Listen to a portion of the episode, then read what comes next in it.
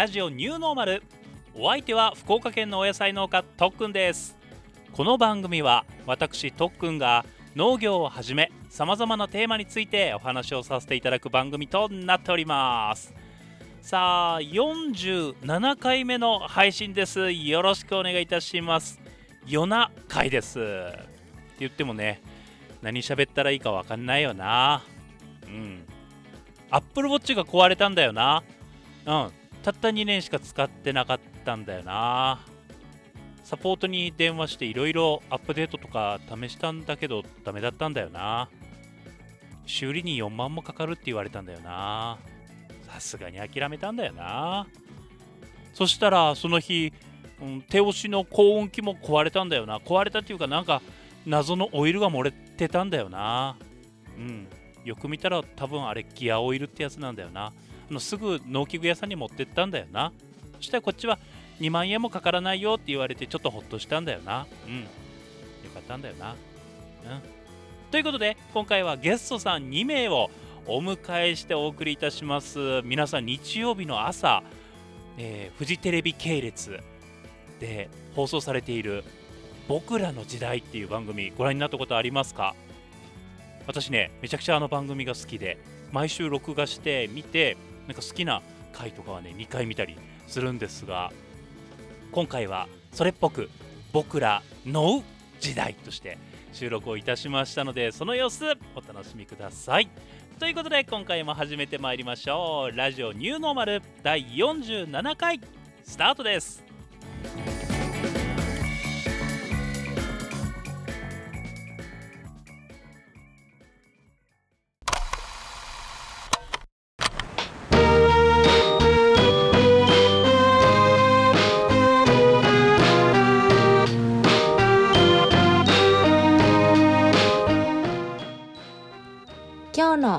僕らの時代はこの3人。ラジオニューノーマル、とっくん。富士山号、サトゥー。ヒタノーラジオ、かわちゃん。それぞれ配信を行う3人がどんな話をするのでしょうかいやいやいやいやいや2人は初めてなんだっけ？そうだよ初めてです。初めて初めて。まさかねこの3人で集まるとは思ってなかったね。おおちゃんと設定してくれてる。だと優しい。うんっていうのも今回お二人をお呼びしたのもかわちゃんが番組の中で、うん。サトゥーが最初メッセージを北のラジオに送ってくれ送ったのかな？だかサな。トゥーからのメッセージかうん。な、じゃあツイッターじゃない？うん。かな。うん。あそうだそうだ。それをし番組で紹介しててその流れでかわちゃんがあサトゥーとはいつかお話ししたいなっていうことを言ってて。うん。そうそうそうですね。それを聞いてて。うん。それを聞いてて。そう多人数番組同士でなちょっとこう、うん。いろいろ話せることがあるんじゃないかなと思って。それそれ。あそういうこと言った覚えがありますねうんそうそう。多人数まず2人のね番組は多人数だしもう一つ地域うんっていうなんかくくりというか大きな地域としての、ね発信だなっていうふうなところがあったのでちょっと2人を2人がどうどんなお話できるのかなっていうちょっと2人の話を聞きたくて 一緒にお話ししようと思ってでした。軽く自己紹介をそれぞれしていこうと思うんですがまずはいはい私から、はい。はい。えー福岡県でいろんなお野菜をお育ててます。とっくんと申します、えーラジオニューノーマルという番組を配信しておりまして農業歴としては12年目ですね。でもギュッとしたら多分2年ぐらいの農業歴です、はい、今の時期は、えーじゃがいもの収穫が始まってで、えー年が明けたら夏野菜の苗作りっていうところですね、うんはい今日はよろしくお願いしますお願いしますはいじゃあサトゥからお願いしていいですかはい静岡県富士宮市でいちごとぶどうを生産している農業歴は研修も含めるとこれで5年ぐらいなのかなまだの新規就農者でございます新規収納の5年計画でいうと折り返しは過ぎていちごは3期目。ぶどうは販売を2期終えて、今はいちごが出荷がぼちぼち始まって、えー栽培をちょっとミスったり大タバコガにやられて、えー芯を食われまくったりして。こんなに苦しむのかっていうのを今味わっている。底辺からちょっとテイクオフしたぐらいかなのサトゥーでございます、よろしくお願いします、はいよろしくお願いします。はい続いてじゃあ川ちゃんお願いします。はい、えー、大分県日田市で、えー梅とすももとクレソンとあとなんかいろいろちょこちょこと、えーやってます。農家歴がうーん収納してから今大体8年くらいうん経とうとしてます、で、えーポッドキャスト番組「下のラジオ」という、えー番組をやってます。かばちゃんと申します。よろしくお願いします。よろしくお願いします。大分県の日田市ですね。やばい。特訓俺自分の番組言うの忘れちゃった特訓。おサトゥーは どんな番組を？富士山号というあのゲストを招いてやっている番組をしております。うん。富士山ご富士223っていう野球チームがなんかできたよね、最近。そうそうそうそうできた。よく知ってるね。ね二軍がね清水ってあのまる子ちゃんの地域のえとこを主体にできてそのが223と書いて富士山っていう読ませるもんで。うちもだからねまあもともとね県道223号っていうのが駿河湾に海の上にあるの。ううんんそう、まあ、そういうとことかあって、まあ、223と書いて富士山って読ますみたいなのがうんうんうん。全然流行ってないけどある。えー、そうなんだ。そんな感じ。なるほどなるほど、えーじゃあちょっと番組についてうん。2人から伺いたいんですけど、はい。サトゥー今富士山号自体はうん、前身となる一応番組というか、うん。いろいろリニューアルをしながらだと思うんですが、トータルで通算でどのくらい何年ぐらい配信してます？4年と2ヶ月。おやっと4歳。4歳。で最初は農道富士山号ってさっきの県道223号じゃないけど、うん。農道富士山号って番組でやっててうんうん。でメンバーが4人入れ替わったので、うん。えー、と番組も変えて新たにもう一度コンセプト作りをして、まあ、ゲストを招いてやるっていうのは変わりないんだけど、うん。まあ、どういう狙いでやるかみたいなところをちょっと新メンバーたちとやり始めて1年ちょっとか、おーもうそんなになりますか。そうそうそう。ーん。えじゃあ研修時代からポッドキャストをやってたんですね。うそうそういうこと。だからね多分農系ポッドキャストの中で農業研修の時からポッドキャスト始めたの俺初かなみたいな。ああそうかもそうかも。聞いたことないかも。みんなの情報網の中で農系でいますそういう人。今ね今海外研修で頑張ってる子たちが農家の卵って始めた子たちはいるけどいたねいたそねれまでで言うなら聞いたことないかもしれない。やったね。うん。へえ。なるほどなるほど。ありがとうございます、うん。えーじゃあかわちゃん改めてはい「北のラジオ」についてちょっと教えてください。はい、えーそうですね。下のラジオは、えー今現在チーム数が11名いて、まあ、裏方も含めてですね。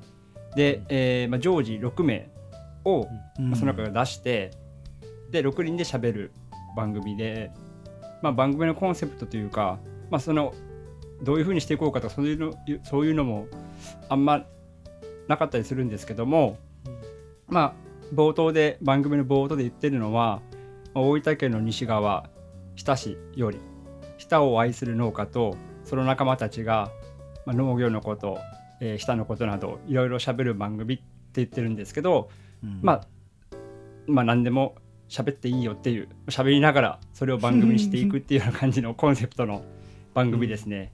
うん。で、うん、配信自体が2021年の12月19日なんでもうちょっとで丸2年、まあ、1, うん。1回休止1回挟みましたけど、ううん。んうん、もうちょっとで丸2年っていう番組になってます。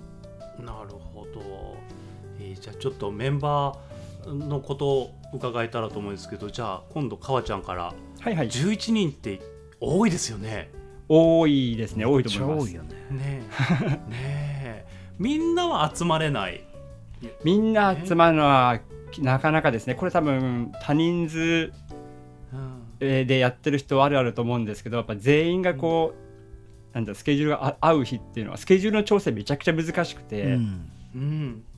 まあだから何日か候補を出して、まあ、一番多い日に集まるっていう感じに今してますね月で。うん。月1回か、なるほど。あそっかそっか。月1回の配信ですもんね。そうですね。で前はうんその月2回本当は、まあ、番組的にこうなんですかね盛り上がっていくというかまあうん、育てていくなら週1とかの方がいいんでしょうけどまあいろいろ考えて、まあ、月2ならいけるかなっていうところで前は月1回集まって2本撮りってしてたんですけども、ん。まあ、なかなかですね、まあ、そういう感じであのスケジュール合わせるのが難しくてで2本撮りになると2時間3時間、まあ、最後4時間ぐらいかかったりとか、みんな結構やっぱ喋り好きなんでうん。してたんでですね、あのーまあ、月1に減らして自分たちのペースでやっていこうというところでですね月1に減らして今やってますね。でメンバー自体も本当個性豊かで、えーまあ、ずっと農家でバリバリやってる人もいれば新規で入ってきた農家さんもいらっしゃいいますし移住してきた人もいますしあとはまあ農家と結構こう密な関係がある方例えば漁師さんとかうん。あとはまあ行政の方とかも入ってもらってで合計11名で今やってますね。そう行政の人が入ったのも面白いなと思うしよくそこの人たちが、ね、協力して、うんうん。かなり密に協力してくれてるなっていうのが羨ましいいい状態だなと思ってうん、そうですねうん。まあ、行政の方入れてもらったのもあ入ってもらったのも、まあ、いくつか狙いというかですね、まあ、僕が新規でこう収納した時に、まあ、結構行政の方と喋ること増えたんですけども、まあ、なんか壁というかですね。うん。なんか行政は行政農家は農家みたいなとこがあったから、うん。まあ、ポッドキャストの番組作る中でどうせ喋るから、まあ、入ってもらって仲良くなれたらいいかなと思ってですね、まあ、それで入ってもらったという経緯がありますね。サトゥーのとこもうん。相当スケジュール調整って難しいんじゃないですか？そう結局あの川ちゃんとことうちの違うとこって川ちゃんとこたまにあ序盤の方ゲスト呼んでましたっけ川ちゃん？えー、とゲスト呼んだ回も何回かありますね。ね。やっぱそういう時は基本ゲストにスケジュール合わせてやるっていうまず第一関門があり。うんうん。うんで第二関門がそのゲストの予定にメンバーが合うかという第二関門があり。うんうん。で第三関門が3人はメンバーを揃えたい。最低でもまあ2人。で3人は揃えたいっていう願望でいくとなかなかねこの今年末の時期とか、うん。うんうん、子育て世代だったりとか。うん。でそういう意味であの川ちゃんとかは 4H とかそういうつながりとか行政とかっていうこうなんだろう。ちょっとシステマチックなうん。チームメンバーだったりするんですけど、うちはいろいろな意味で多様なこう感じにしたいっていうのもあってあの非農家もいるし、うんえっと、非農業農農家さんを農業者を、えっと、アドバイスする立場の人もいればで外から入ってきた、まあ、親の後を継いでる法人を継いでる人もいたり、ーであの農家レストランやってるメンバーがいたり新規就農者がいたりみたいな感じで、まあ立場をいろいろ持ってやるって感じだもんで、なかなかスケジュールがねねむずいあやっぱり3人ぐらいはもうあメンバーとメンバーがいてほしいなっていうのはやっぱあるんですね。そうだから僕リニューアルした時にうん。リニューアルする前はメインパーソナリティをメンバーに任せてたの。今北のラジもそうだけどうんうんうん。メンバーにリードを任せてやってもらってて割り振りもしてたんだけどうんリニューリニューアルからはメインのパーソナリティ1は僕がやるっていう風に固定してやったんだけどだけどやっぱりそのうーんリスナーさんにいろんな人の視点でパーソナリティが聞いてこうなんかいろいろ思ってほしいとかって思いがシーズン1の時にはすごい強くて。なのでメンバーにこうやっぱ僕以外の人が何人いるかで全然話の展開が変わるから3人は最低って思ってたな。うーん。じゃあそれぞれに聞きたいんですけど番組の中で話すテーマとかはどうやって決めてるんですか？もう完全にうちはゲストだな。ゲスト次第。ああなるほど。まず基本ゲストが喋りたいことって。うん。もちろんこっちからこの話題をしたいからゲストさんに今ちょうどあの少量多品目の新規収納者の田辺さんって方をゲストでやってるけど、僕がちょっと新規収納トークしたいなみたいな時にまあそれに合わせた人をお声かけしたりもするけど、うんううん。ちは基本ゲストの喋りたいことかなっていう感じうん。なるほど。母ちゃんたちはかなり多岐にわたってのテーマ。もう佐藤のとこもだけど、結構面白いテーマというかはいはい。あー選んでるなっていうのも思いますけどどうやって決めてますか、えーとですね、僕たちは多分サトゥーさんの番組作りとは逆でもともと僕が企画とかを全部やってたんですよ。こうん。今度はこのテーマを話そう、えーあのテーマを話そうってやってたんですけどもこの「下のラジオ」を始めた時に下僕たちそのチーム名が「下訓練」っていうチーム名なんですけどその番組やってるチームがチームがですね。うん。で下訓練としてこう答えが出ないようにっていうのをちょっと心がけたんです最初にですね。チームとして僕たちはこういうこういうことを言いたいとか、まあ、チームとしてはこういう答えだみたいなことにならないようにあくまで、えー俺はこう思う私はこう思うみたいな感じでそれメンバーそれぞれが、えー意見を持った番組作りをしようと思ってたんですね。それで僕が企画して今度このテーマで話そうこのテーマで話そうってどどんどんやっていくとだんだんなんですかね。僕の番組って言ったらちょっとあれで言い方あれですけどめっちゃわかる。みんなの番組じゃみんなの番組じゃなくなってきたような感じがしてきてめっちゃわかる。だから、あのーちょっとそのやり方をやめていやそれが一回休止したのがそこなんですけど、うん。やめてみんなが喋りたいことを持ってきてもらうようにしました。だから、えっ、と今年のあ収録が4月で番組は秋か。秋からまたリニューアルを、うん、したんですけども、うん。まあ、その時はみんながこうテーマを一人ずつ持ってきてでそれがメインパーソナリティの交代っていう形になっていたんですけど、うん。今は喋りたい人がテーマを持ってきてそれについて喋るっていうようなやり方に変わりました。自分が全部考えるというよりはみんなが持ってきたテーマについてえー喋ってそれを番組にするっていうやり方になってます。なんで佐藤さんと逆じゃないですかね多分。うんうんうんそもそも多分ねあのそもそもが多分ね特に今言おうと思ったと思うけど多分そもそもがね多分「北のラジオ」とうちは作り方がうん。違うんだよねやっぱりその、うんうんうんうん。まあ、ここから話になっていくと思うんだけど北のラジオって多分あの場所で、まあ、最初部室って言ってたじゃないですか北のラジオ、はいはい。うんうんあの場所でみんなでわちゃわちゃ喋ることを音声化している。うん。でリスナーさんもその場にいるような感じになってく。うんうん。でそのコンセプトを守るために最初川ちゃんが結構結構セッティングしてたんですか？けうん。みんなにはこう100共有はしてないんですけど自分の頭の中ではこういうふうにしようっていうのはありましたね。それにこう持っていく感じですかね、うん。もうんそういい意味で多分いい意味でその雰囲気はねリスナーさんには多分伝わっていて。うん。うん。でえっと別に忖度してるわけでもなく多分流れがある程度作れていけたと思うんですけど。うちはその、ゲストさんがあるもんでうん。そのうん。自分たちとゲストで喋りたいことをどんどんどんどんこううん流していくって感じ。喋っていくって感じだから、チーム内でわちゃわちゃわちゃわちゃしゃるするっていうのもあるんだけどうん。多分こううん。ゲスト番組に近いから。うん。そこら辺だから議論ってのがないよねうちはね。おー。深めていくのはあるけれどもって感じかそうなそうそうそうそう。うん。知的に深掘りしていくこととかゲストさんのことを深掘りしていくことはあってもうんうん。なんか議論するとかはなくってうん。北のラジオは結構最初の方めちゃめちゃ議論してたじゃないですかいろんなこと。いろいろ？そうですね。うん。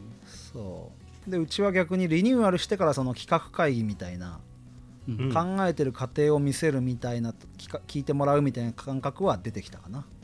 うん。うんうんうんそっかそっか。そうそうそれぞれリニューアルをしながらねいい形探しながらやってるわけですよね。そうね、うん。まあ本当僕だって逆ですね多分今進んでる方向が、うん。うん。うん。うん。うん。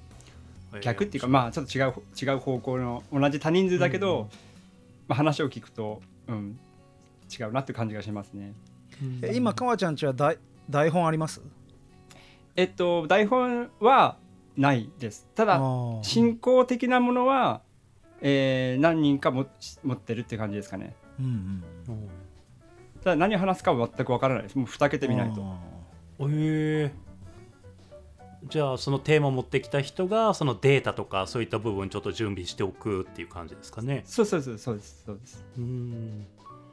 そうそう。そのあたり結構あ勉強にさせてもらってるというか 詳しい数字のところも調べてああなるほどなるほどっていうふうに、えーき思いながら聞いてましたいつも。うんうん。いや実はねうん。うちもねそれコーナーコーナーを考えてる時期があってあの皆さんどうかわかんないけどメールで農水のメールとか僕入れてるんですよ、うんうんあの農水とか例えば農水経営局収納女子化とかいろいろこう東海農水局消費安全消費生活課のメールとか入っててそういうとこにかなんか情報共有来るじゃないですか、うんうんうん。うんああいうのをメンバーに事前にちょっと共有してそれについて議論するみたいなことやってみたいなと思ったんだけど、うんうん。あこれ人のラジオなんかそれっぽいと思ってあー。うんうん。やめた。全然やってほしいぐらい。ねえ。僕そうですね。僕らは議論っていうよりもまあ議論なんですけどうん。ぎ議論、うん、議論、うん、なんかこうこの人はあに人数がせっかく多いからうん。なんかこの人はこういうふうに考えてるんだ。ああ、うん。この方はこういうふうに考えてるんだっていうのを知る機会にはなってますね。うん。うん。なんか別にそれでこう議論っていうかそういうことをしたりっていうのは番組の中じゃあんまりないかもしれないんですけど、うん。まあ、その場の雰囲気としては何ていうんですかね、まあ、やっぱ僕この下のラジオを初めて思ったのが、まあ、農業の、えー感性農業感っていうんですかね。うん。っていうのはもう本当人それぞれだなっていうのがうん。思って、まあ、どれが正解とかもなくて、うんそういうなんか農業感がめちゃくちゃあるなっていうのはすごく思ったんですけど、うんまあ、それはやっぱこう話をする上で、まあ、さっきも言ったこの人はこういうふうに思ってんだとかあの人はああいうふうに思ってんだこの件についてはあこういう見方もあるんだなみたいなのがすごく、えー分かるようになりましたね番組始めて、うん。うん。うん、そこがいい気づきだったなとも思いますし、うん、これからも多分そういうことがいっぱい出てくるだろうなとは思いますね。うんとっくんは聞き手としてどうなの？うん。ん？とっくんは聞き手としてどうなの？聞いてて？うん。僕らの番組。えっとねサトゥ富士山号は正直なとこ言うと変わってるなっていうふうに思うかも、結あ構。あそう。うんなんかその本当にバラエティめちゃくちゃ豊かじゃないですか。うんうんで、うんほとんどほとんど他にないなっていうのは僕たち世代この3人多分同じぐらいの世代ですよね、うん。そこまで離れてはない、うん。で結構年長者の方がいらっしゃるの珍しいパターンだなと思ってて。あ赤池さんね。うん。うん。赤池さん。そうそうそう。だしスーさんとかねもっと若いし、うん。また自分たちと違う女性だしっていうのもうん。あるし、また女性で、ね、同年代の方もいらっしゃって、だったり。あこさんねねえ。本当職種最初も言ってくれたように職種だったりやってること本当いろいろ多彩だなと思って。うん。ありがとうございま見すてますね。うん。で母ちゃんたちは本当にお僕はコンセプトにぴったし、えー入り入っちゃってる感じがあって、えー物質うん。最初のねまた少しずつ変わってきていたりもするかもしれないけど部活の部室での会話的に同じお同じ部活の中に入って聞いてるような感じ、うん。うんうんうんって言いながら聞いてるようなあースタンスでずっと聞いてるかな自分は、うん。あありがたいですね。うん。そんな感じで聞いてたかな。うんうんうん。この企画もっと早くやればよかったなって本当川ちゃんと思っててここまでの時間が長,、長い分あの下のラジオもうちもリニューアルもしてるし長い分もっと細分化していけば喋れることあるんだけど今めっちゃすごいオープンな話をしてるからうん。リスナーさん大丈夫かなってちょっと心配になるぐらい。い あ確かに。うん。えそれぞれいつ頃から認識してました？番組自体。やもうしょっぱなからうちは。うんうんうん僕僕もあれですよそのふ農道富士山号の時代からもう多分初っ端からですね、うんうんうんあその僕がまだ配信する前からポッドキャスト歴は結構長いので、うん。まあ、出てくる番組出てくる番組聞いてたんでですね。うん。一番最初の多分まだスマホで撮ってたのかな iPad かなんかで撮ってた、iPad で撮ってて編,、うん。編集もクソ下手なやつね。まあそそのぐらいから、うん、そのぐらいからサトゥーさんは知っててで番組僕たちが始めてすぐ見つけてくれたのもサトゥーさんで。うん。おー。と思った。おこんなに早く見つけてもらえるんだと思って、まあ、ちょっと感動した記憶がありますね。いや多分ね最初に見つけたのはね竹本さんなんだよ。ああ、竹本さんは。石川県の変な米農家竹本農場竹本さ青い T シャツ。んうん。が多分 4H の関係とかであの出てきたみたいな感じだった気がする。そっかそっか。それこそ農系ポッドキャストの日って1日にスペースやってた頃のみんなの発見こう探そう探そうみたいな感じになってた時の情報だよ多分。どっかからへえ。なるほど。えじゃあなんかそもそもうんリニューアルする前もう一番最初ってなんでそれぞれ番組始めようと思ったんですか？じゃあサトゥから。あ俺から？俺からね。えっとね、うん元教員やっててうん。で自分の地元じゃない場所で自分の地元隣の市なんだけど、あそうなんだ、うんそう。だから妻の実家に今いるんだけどそこで農業を始めるってなった時にやっぱりこう孤独じゃん。うん僕寂しがり屋だから 一人嫌なのよ。だから仲間をやっぱ集めたいって気持ちがあってうん。そのコミュニティを作りたいっていう思いがまずあってだしやっぱ農業やっていくためにも支えてもらえるサポートしてくれる人たちが多い方がいいと思ったもんでうんうん。でその上で、まあ、ポッドキャストを理由に仲間を集めてでゲストさんを通じていろんな学びを入れたいっていうのが、まあ、自分の願望だったけどなんでその願望を持ったかっていうとやっぱりシカヘデケロとかノーコロとか、農家の種とかこういろんな先行してやってた人たちのをポッドキャストで自分が聞いてたもんでやっぱ自分もその足跡をポッドキャストで残していくっていいなっていうのがあったもんで。うん。うん、それでこの番組作りになったかな。うん。結構うまく喋れたなうん、バッチリだと思います。えーじゃあ、かわちゃんはなんで北のラジオを？そうですね。こう2つこう入り口があるんですけどまず1つ目の入り口は個人的な理由なんですけど、まあ、さっきも言った通り僕あの結構ポッドキャストを聞く聞いてたんですよ、でいつか自分もっていう思いがあったんですけど僕あの結構自分のコンプレックスでうん。えー喋りが下手というか、うんあーとまあ、まず滑舌があんまり良くない。うん。のと、えー早口。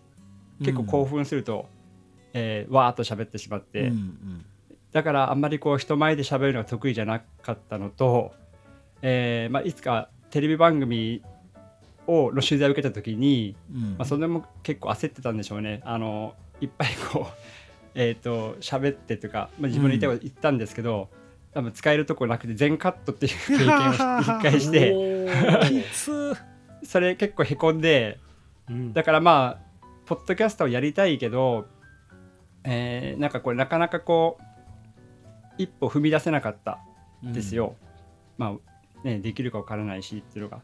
ででそれをちょっとくすぶったままもう一つの入り口っていうのが、えーさっき出てさっきから出てる 4H クラブっていう、うんえーことです単語ですね。これあのまあせ言うたら地区ごとに、まあ、大体の市町村である、えーまあ、青年農業者の組織なんですけど日田地区のこの 4H クラブがが日田軍連っていう名前で、えー活動してたんですけど当時全然活動できてなくて、まあ、いろんな理由あると思うんですけどもまあなんですかね、まあ、農業界も多様になってきてて、まあ、みんなこう組織としてなんですかね組織のメリットを見出せてなかったというかで、まあ、そのまま活動ほぼ活動休止っていう状態になっててなってたんですよ。うんで、まあ、このまま解散するかもしくはなんか継続するかみたいなとこまで行ったん行っててで、まあ、解散ししようかなと正直思ってたんですけど、うんまあ、最後どうせならというか、まあ、ダメならダメでもいいからみんなで集まって番組でも作ってみるかっていうのが、うん。えー僕の思いとたまたまそこで一致してうん。僕の思いと、うん、その活動できてなかったという事実がこうガッチャンコして、で始めたっていうのが一番最初の経緯ですね番組を。うん。うん。うん。うんなんかめちゃくちゃ脱線するんですけどはい。あのさっき母ちゃんが言ってくれた全カットって俺も経験があって。つらいあれ。辛いですね。めちゃくちゃつらい。辛かった僕も。本当に。サトゥ最近テレビの取材とかたくさんあったと思うけどうん。全カットはなかったっしょ。いやだってもう全カットしちゃったら配信内容がなくなっちゃうからさ向こうとしてはでも1時間半撮って20 20分ぐらいだもんね、基う本、ん。まあ、ほぼカットだよねだからね。ねえそうそうそう。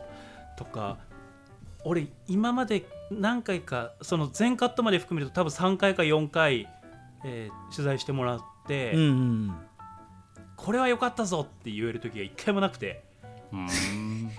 なんかなんかねこの赤べこみたいに首をなんかカクカクカクカクしながら喋ってたり。言ってたね言ってたねそれ。なんかすっかり納得いってないよね。どうやったらテレビいい感じで映れるんやろうね。いや多分ねとっくんもかわちゃんも自分に厳しいのよ。え 結構。厳しいうん。いや川ちゃんは厳しいと思う。俺から見ても川ちゃんストイックやなって思マジストイックだしかわちゃん別に早口だと思わないし、う思わない、うん。十分あの、ま、あの北のラジオのメンバーが聞いてないことを願いますけどあの北のラジオの中のメンバーで上手に喋れてると思いますよかわちゃん十分。ああこれはですねあれです。あのーポッドキャストなんでですね編集できまくるじゃないですか。であのまあ他のメンバーが喋ってるとこっていうのはあんまりこう編集しすぎるとニュアンス変わったりとかがあるから、うんうんうん。まあ、気を気をつけてるんですけど自分が喋る分っていうのは自分がこうねいいように編集できるから自分のニュアンス通りにですね。だからそういうふうに聞こえてるだけですよ佐藤さん。いやうまく喋れてると思うけどな。うまく喋ってる風の編集ですね。いやえ。僕らのポッドキャスト慣れした耳は騙せないですよかわちゃん。大丈夫です。ー んそうですか。んん全然うまく喋れてると思いますよ。いやほんとほんと。何も問題なしです。あー。じゃあちょっと本筋に戻していくんですけど、うん。そもそもどうやって人人どうやって探しました？一緒に番組をやる人ってどうやって選んだっていうか。うん。聞きたいですねそれ。これ俺の俺の順番か？これ。じゃあサトゥ教えてください。あのね経営塾に最初行っててほそこでつながったメンバー。大ちゃん今一緒に長くやってるけどう、うん、ポッドキャスト始める1ヶ月前ぐらいに大ちゃんと出会っててほう。そこの塾で。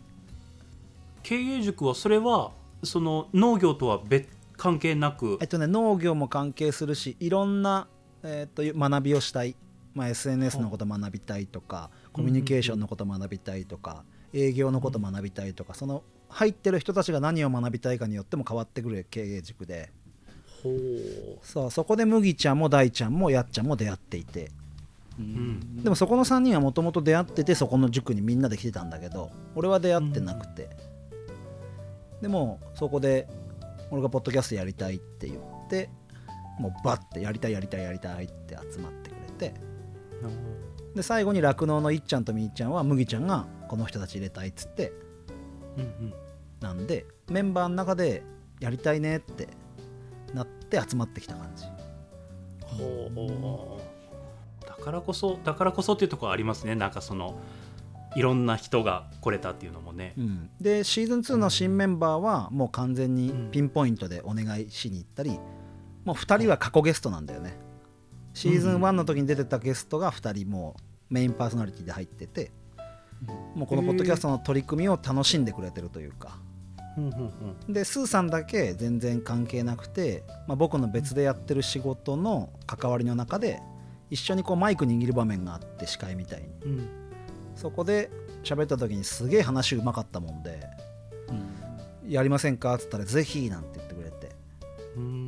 ここはもう一本釣りでしたねほう。やっぱりそれぞれこの人のこの話聞きたいな深めていきたいなっていうのがあってそれぞれえーシーズン2で声かけていった感じですかね。うん。やっぱねあのー最近僕はあのちゃんが好きなんですけど。おお、多様性中多様性ってあるじゃないですか、うん。多様性めっちゃ大事だなと思って。うん。あのリスナーさんが、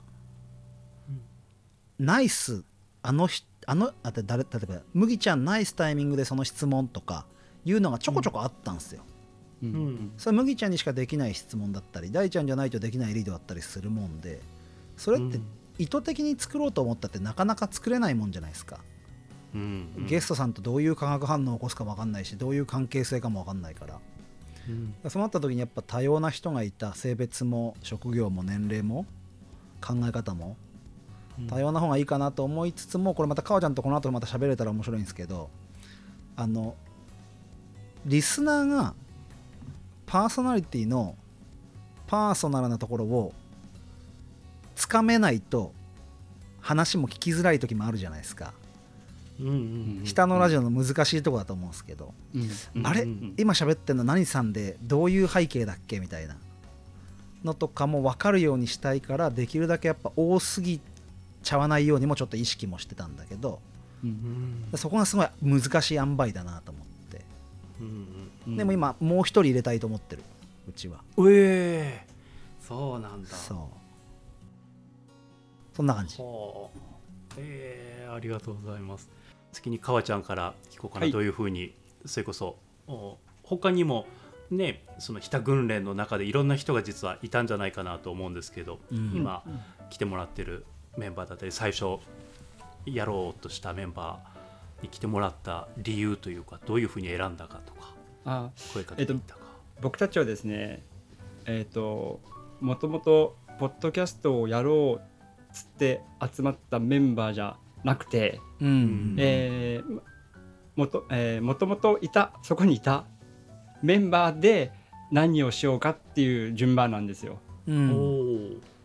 なんで、えー、となぜいたかっていうとちょっと難しいんですけど気づいたらいたっていうのが正直なとこで、うん。うん、後からポッドキャストがついてきたみたいな感じなんですよね。うん。でそのメンバーとどうやって知り合ったかに関しては、えーまあ、それが 4H クラブの、えーまあ、特徴というか、まあ、結構その地域の青年農業者が、まあ、集まる場所になり得てると思うんですね。どの地区もですね。で最初は、えー僕たちも先輩たちから連れられてよくわからんまま入ってなんですかね年に1回飲み会があったりとか、まあ、それぐらいの活動しかしできてなかったんですけども、まあ、そこで今の現メンバーと知り合ってで先輩たちが抜けていってで、えー残った当時は8人だったから、まあ、残ったメンバーで何をするかでポッドキャストっていう順番ですね。なんでポッドキャストやっても集ま集めたメンバーじゃない。ただ、うんうん。ただまあこういうことやろうと思ってるんですけどって話をした時に、えー今の、のえー現メンバーですね。いい面白そうやろうっていうところからで始まりましたね。うーん。うんうん。なるほどなるほど。さっきのサトゥーの、ね、えー質問じゃないけど言ってくれた部分でリスナーさんたちはパーソナリティのパーソナルの部分がつかめないと聞きづらいんじゃないかっていうのがあったんですけどで北のラジオはそこをうまくうんコンテンツにもしていってるなっていうのがありますけど。うん、そうですね。そこは始まる前からちょっと僕も危惧してた人数が多いからですね。だから一人に焦点当てた企画はすぐやりたいなと思ってて、うん、まあ伝わってるか伝わってないかちょっとわからないんですけどまあうん。そこは結構重要だなと思っててそれを知った上でこれからの番組を作っていきたいなと思いは最初はあったんでですね、う、うん。ん一人一人に焦点を当てるえー今日は川ちゃん会今日は誰々会みたいなね会があって、うん俺その回どれも好きすぎてそれぞれ3回4回ずつ聞いてるもんね。そうです。か、うん。あそうですかあれファン本作りになるよね。うん当に。俺もううん個人名出しますけど北のラジオでやってるマミーが対比幕っつったら俺 絶対行きますもんね。絶対手伝いに行くからって。そういまだに思ってる。早く匿名でメッセージ入れてたでしょだって入れてた入れてたけどすぐバラされる。どこの番組で俺バラされる。すぐ名字言われるみたいな。すぐ名字言われる、うん、でもそのぐらいなんか、うん、ヘビーすぎるリスナーだからなのかもしれないけどあパーソナリティのパーソナル部分はつかめて。で、うん。今回、うん、いつもとは違う編成で北のラジオ、えー12月の配信されたんですけど、うん。意外と今もう誰がどの声っていうのを聞き分けれるようになってきててあ自分でもびっりくりしました。ああ、うん。それは嬉しいですね。そうそう。この人この方はまだ、うんしっかりパーソナルな部分つかめてないかもって思ってたけどももう実はうまくつかめ始めてた自分がいたことに気づきましたね。あー嬉しいですねまあうん。ポッドキャストこう作るにあたって、まあ、ラジオですかね。ラジオの文化ってやっぱ、パーソナリティとリスナーの距離が近いうんっていうのが大きい特徴だと思うんですけどうん。で、えーパーソナリティの数が少ないと、まあ、それだけなんていうんですかねリスナーさんとの親和性というか距離って取りやすい、うん。でもうん。人数が多いと多分それを反比例するうん。ことだと思うんですけど、うん、なのでまあまあ特訓とか佐藤さんからそういうふうになんていうんですかねパーソナル部分が伝わって人数多いけど伝わってるってことをお話聞けるのはすごく嬉しいですね。うん。でうち番組作りの時にちょっと工夫したとことしてうん。リスナーさんからリリニューアルする時にやっぱそのオープニングでパーソナルな話をメンバーがするとこがあるんですけどうちは。うん。形として。あの時にもっとその人のこと聞きたいっていうメッセージが来たことがあって、うんでやっぱりそのどういう背景を持ってゲストさんの話でどうそういう質問をしてるのかとかあ、うん。あなたはあの酪農家だからそういう質問が出てくるんだなとか、うん。あなたは非農家だからこういうふうなとこ分かんなかったんだなみたいなのが多分聞いてるリスナーさんも頭の中でこうある程度想像がつくみたいなことすげえ大事だなと思って。うんで本来だったらスッと本題に入ってった方がいいんだろうけどあのオープニングトークちょっとやっぱ大事にしなきゃなって、うん。うん、思ってうんなるほど。近況を語ってもらってる。それそうそう。めちゃくちゃ大事だと思う、なんか北のラジオをこのアフタートーク聞きたいっていつも思うもん、うん。さらにももっと聞きたいと思う。ん。う、うん、もっとうん中身もちろん面白くてプラスみんなの任をもっと見たいというか、なるほど。うん。リニューアルしてから下のラジオ最初のオープニングトークがちょっとなくしたわけじゃないんですけど、うん。うん。うんちょっと短くなってはいますもんね。あの、うん。うんまあ、これも番組こう考える上で悩んでるところではあるんですけどいきなり本題に入った方がいいのかポッドキャストだから。うん。もしくは最初にこうね近辺の話じゃないですけど、ううん。んうん、そういう話を入れた方がいいのか。それはずっと悩みつつもう企画とかも今はもうそのパーソナリティさん任せてるんで、うん。うん、あのもうその人にやりたいのやってもらってるんですけど、うん。最初に本編入る前にオープニングトーク入れるか入れないか問題はずっと悩んでますね。どっちがいいんだろうっつって。うんねえ近況としてアフターでもいいから聞きたいっていうのがあるなみんな。みんなうん。今何してるのっていう。うんなるほどね。ファンとしては、うん。気になってる。最後でもいいし。そうそうそう。でもそれこそ別うん。それこそね日本撮りっぽくなってしまって大変になるといけないけど別での配信でもいいし、うんうんそうそうそう。さらにさらにみんなのことを聞きたいになってるな。うんうん結構その閉めたと。あの下のラジオで閉めたとってずっと撮ってはいるんですよ。僕も面白いなんか撮れるかなと思ってですね。ううん。ん、まあそこが、はい、面白かったりはします。うんうん。まあ考えていきたい。いきたいですね。サツたちはそこをしっかりうまく入れとんやね。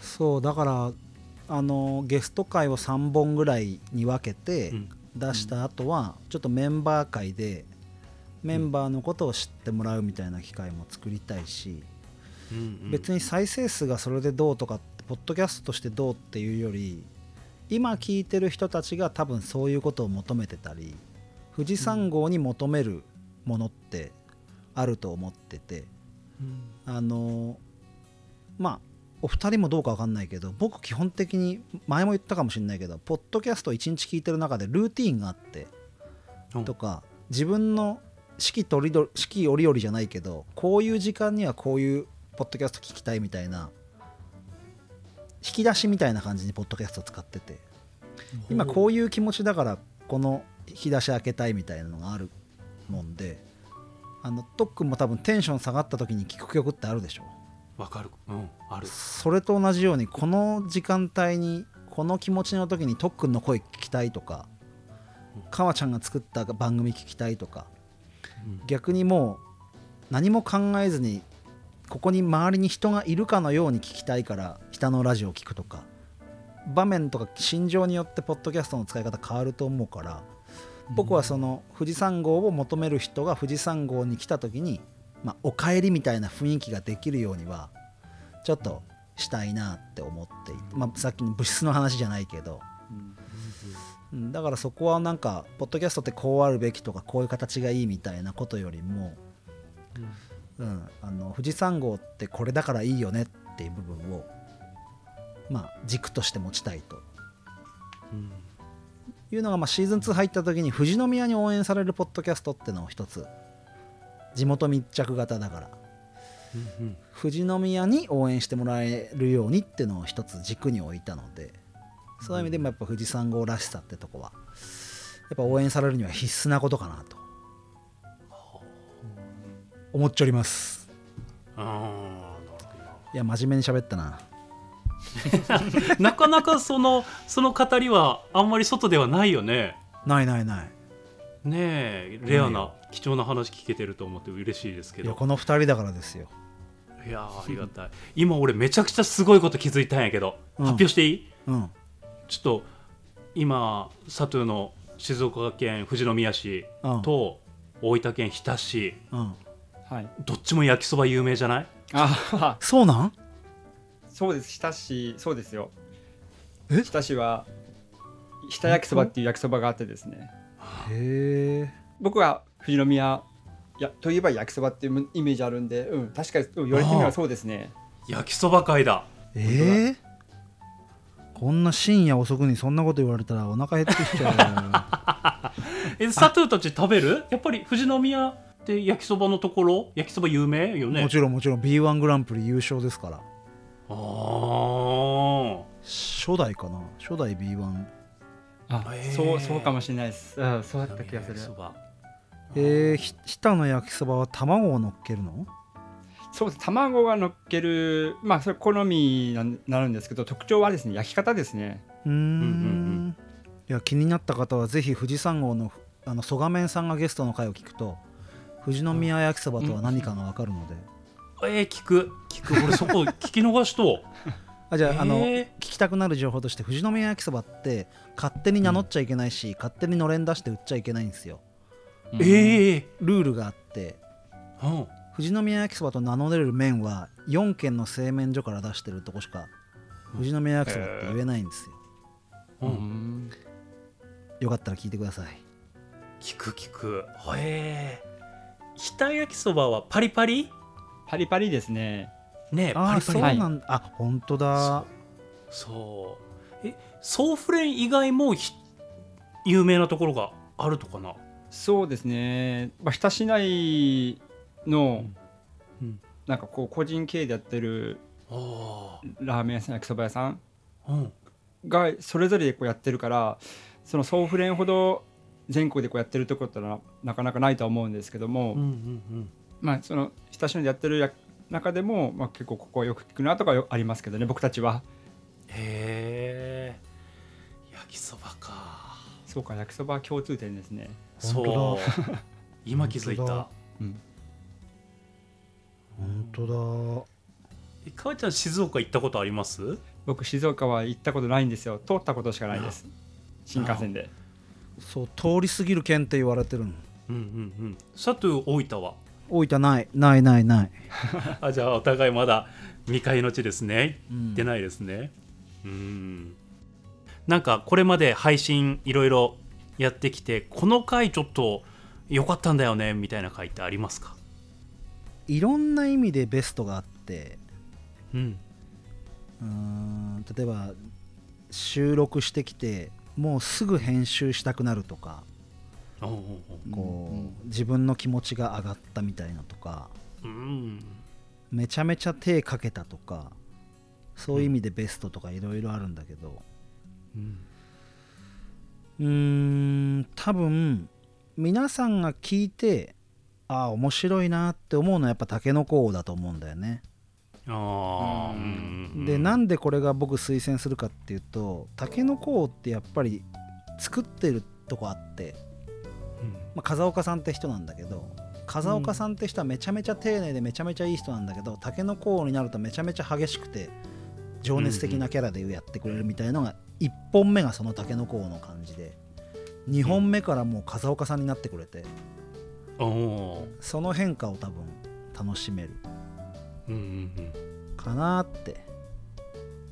うん。そこを押しときましょう。ん。あー。下のラジオ今までのベスト回おすすめ回みたいなのありますか、おすすめ会ですね。うん。ちょっとすげえ個人的な理由になるんですけどいいですか？う、うん。うんうん。あのーまああのリスナーさんに聞いてほしいのは、まあ、さっきも言ってたあの一人にショーってなってる企画、誰々に聞いてみたシリーズを、まあ、ぜひ、まあ、誰誰誰でもいいんで聞いてほしいなって思いはあるんですけど、うん。えーまあ、それをちょっと置いといて まあ個人的にはあのですね、まあ、昨年の話なんですけど、えー2022年が終わろうとした時にですねうん。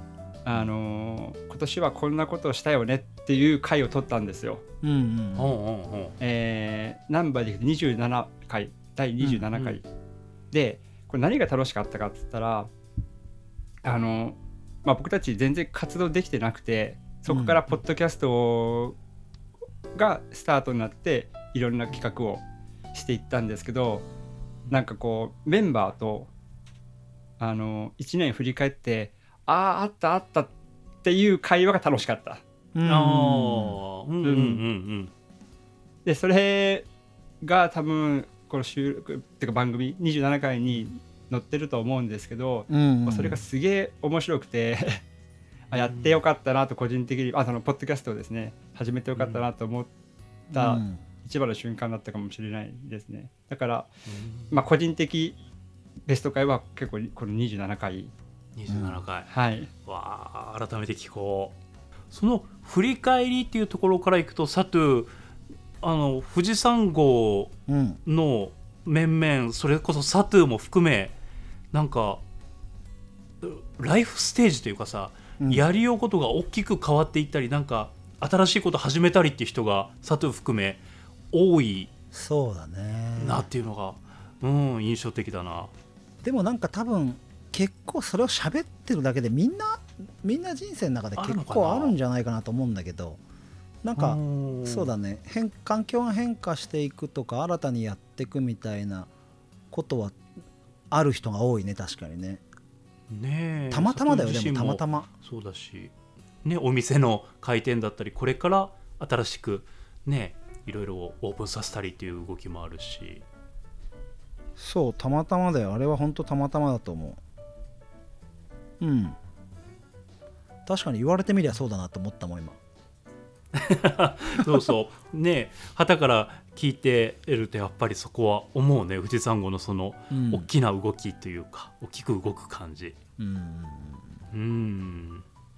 じゃあもう最後の質問っていう形になってくるんですがこれからそれぞれが目指してる目標とかこういうふうにしていこうかなみたいな課題とか何かあったりしますか？めちゃめちゃあるな。おおじゃあいっぱい教えてください。ありすぎるけどうん。そのパーソナリティを一人増やしたいって話がさっきあったけどうん。うんともうちょっとこうどっちかに振りたいみたいな全然わからない人として質問してもらったりもっと僕よりも脳的なことを分かってて質問してもらうとかっていうのの立場があっていいなって思う時があって多分もっと深掘りできるんだろうなっていうんだけどざらっとさらっと終わっちゃったりするとこがあって、えー、ともうちょっとゲストさん引き出したいなっていうところ。あのシーズン1はメンバーが結構そのゲストのパーソナルのことに触れたい。なんで今そういうことやってんのみたいなことに触れたい感じだったんだけど。なのでそっちにグーって言ってったんだけど。やっぱシーズン2になってそこが僕がメインでやっちゃってるもんであんまりこうそこに入っていけてないからそういうゲストさんの何かもっと細かいところに入っていくとか違う視点で話をしてくれる人が欲しいなとか、うん。まあ、あとスケジュール的なねみんな忙しい時期があるのでっていう意味でももう一人っていうとことかあとはまあゲストさんとアポ取りするのにちょっともう少しスムーズにうん。やるとかね。やっぱうん。簡単に続けていくっていうことを意識しないとうん大変になっちゃって正直今ポッドキャスト界隈が飽和状態というか新たにいろんな芸能人とかの番組が増えてきてうん。みんなの時間をリスナーさんの時間をいただくってことがすごく昔より難しくなってると思うからうん。そこにモチベーションが持ってけないのよね。あんまりうん。僕も、だからたくさんの人が増えてってるみたいな感覚で頑張ろう頑張ろういいもの作ってこうって感じでやってたのが最初の頃だったけど今ちょっとそこができないからあの継続していきつつ自分の作りたかったコミュニティとかそういうものをやりつつもっと簡単に簡素化していくっていうか簡易化か簡易化していく。うん。感じをちょっと意識したいなみたいな感じでねめちゃめちゃ今いろんなこと考える、うん。うんうんうん、その、えー最初の方にの、えー新メンバーっていうのはもうある程度、うん、白羽の矢が立ってるんですか？あこのえっとね人っていう、今の段階で今いるメンバーに相談してるぐらい。ああじゃあ明確なこの人っていうのはまだないんだ。そうそうそう。結局全員で集まって話したいなと思ってんだけどそれこそねかわちゃんもそうだけど全員で集まれなくて、うん。うん、そこで議論したいななんて思ってたんだけど。うん。でももうすでに結構な、ね、多様性のある状態で、うん。えーさっきの、ね、知らない視点からいろいろ出せるっていうともうスーパー小学生を呼んでくるぐらいしかない。そうだね。そうだね。そうだね。ね。ね。確かに。に確かにな。それもありだななんつって。あでもそれもなんか面白そうな気がするな。誰かのうん。お子さん来てもらうっていうのもいいな、うん。うん。夜遅いからね結局ね収録が。そうや。ね、そうだそうだじゃあ川ちゃんこれからはい。北のラジオの目標だったり課題とか何かありますか？目標ですね。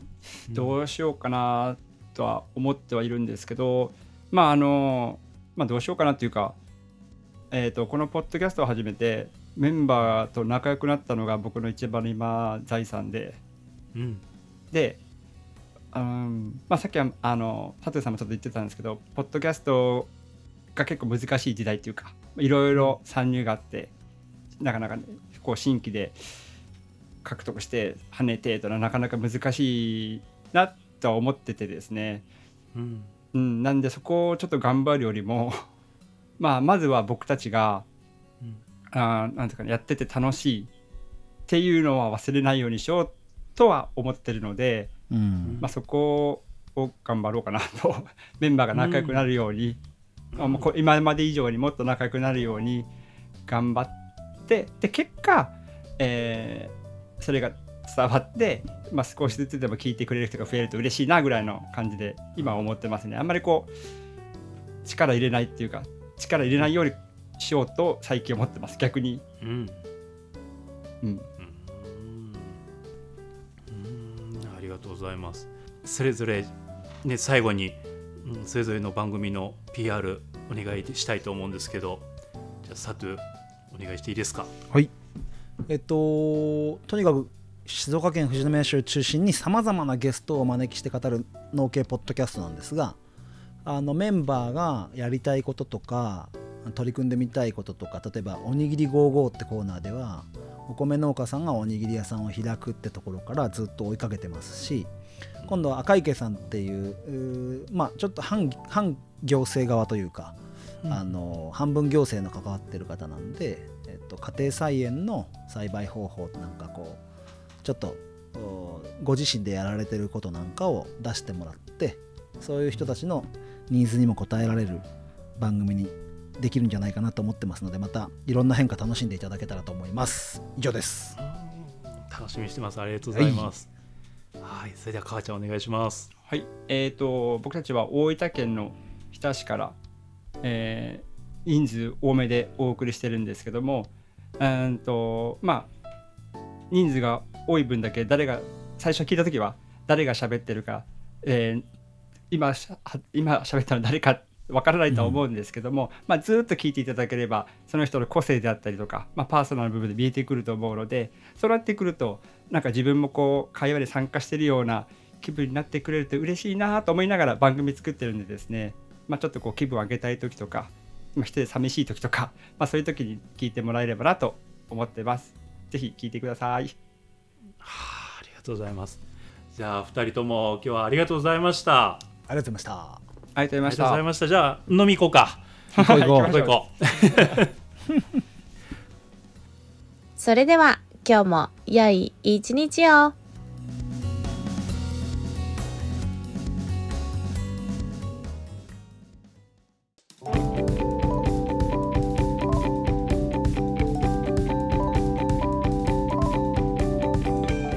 エンディングです。なんかフランクに喋るって難しいよね。ねえ。なんかもっと僕らの時代のこのほら友達同士が楽しそうに喋る感じをもっと出したかったっちゃけど最初と最後だけやった気がする、うん、またいつか僕らの時代やりたいと思います。よろしくお願いいたします。それではいただいているメッセージをご紹介していきましょう。まずは山ちゃんさんありがとうございます。とっくんこんばんは。こんばんは。今年もあと1ヶ月。何一つと目標達成できずに不甲斐ない私そんなことないです。でも元気に生きてます。それだけで十分ですよ。先週は楽して生き抜くラジオ聞きましたよ。お二人の面白いトークで楽しかったです。ありがとうございます。また牛さんのご出産聞いていて感動しました。生命の誕生素晴らしいですね。本当ですね。今年ねたくさん生まれてるらしくて子牛ラッシュらしいです。はい。えー師走は何かと気ぜわしくなりますから体に気をつけて安全に過ごしましょうね。では今日も一日お疲れ様でした。素敵な夢を見ましょうということでいただきました。山ちゃんさんありがとうございます。本当に師走12月ですね。山ちゃんさんもお忙しくなられるんじゃないでしょうか。本当お互いね体に気をつけて安全に過ごしていきましょう。ありがとうございます。続いて浮葉の火災園くっさんくっさんありがとうございます。とっくんこんにちは。こんにちは。SIM 会ですね。そうなんです。僕の iPhone はうんホリエモンが嫌いなモバイルのハイパーシムフリーフォン。ハイパーシムフリーフォン？どこだろう？えっと R10 モバイルかな。僕もね僕はねえっとね QT モバイルで契約しつつうダブル SIM っていうのができるんですよなのでそれでやってる。うん、うん、R10 モバイルのやつも入れてる。うん、でもなんか料金取られるようになったけんもうそろそろやめようかなと。思う20ギガもあるし、うん。続いて、えー数年前に購入して写真なんて数十枚しか保存してなく、うん、128ギガの容量もすっかすか、うん、ですが子供が生まれた瞬間に容量が足らんばいと。警告が出るほどに写真消すより課金して容量追加するに決まっとるやん。なるほどなるほど。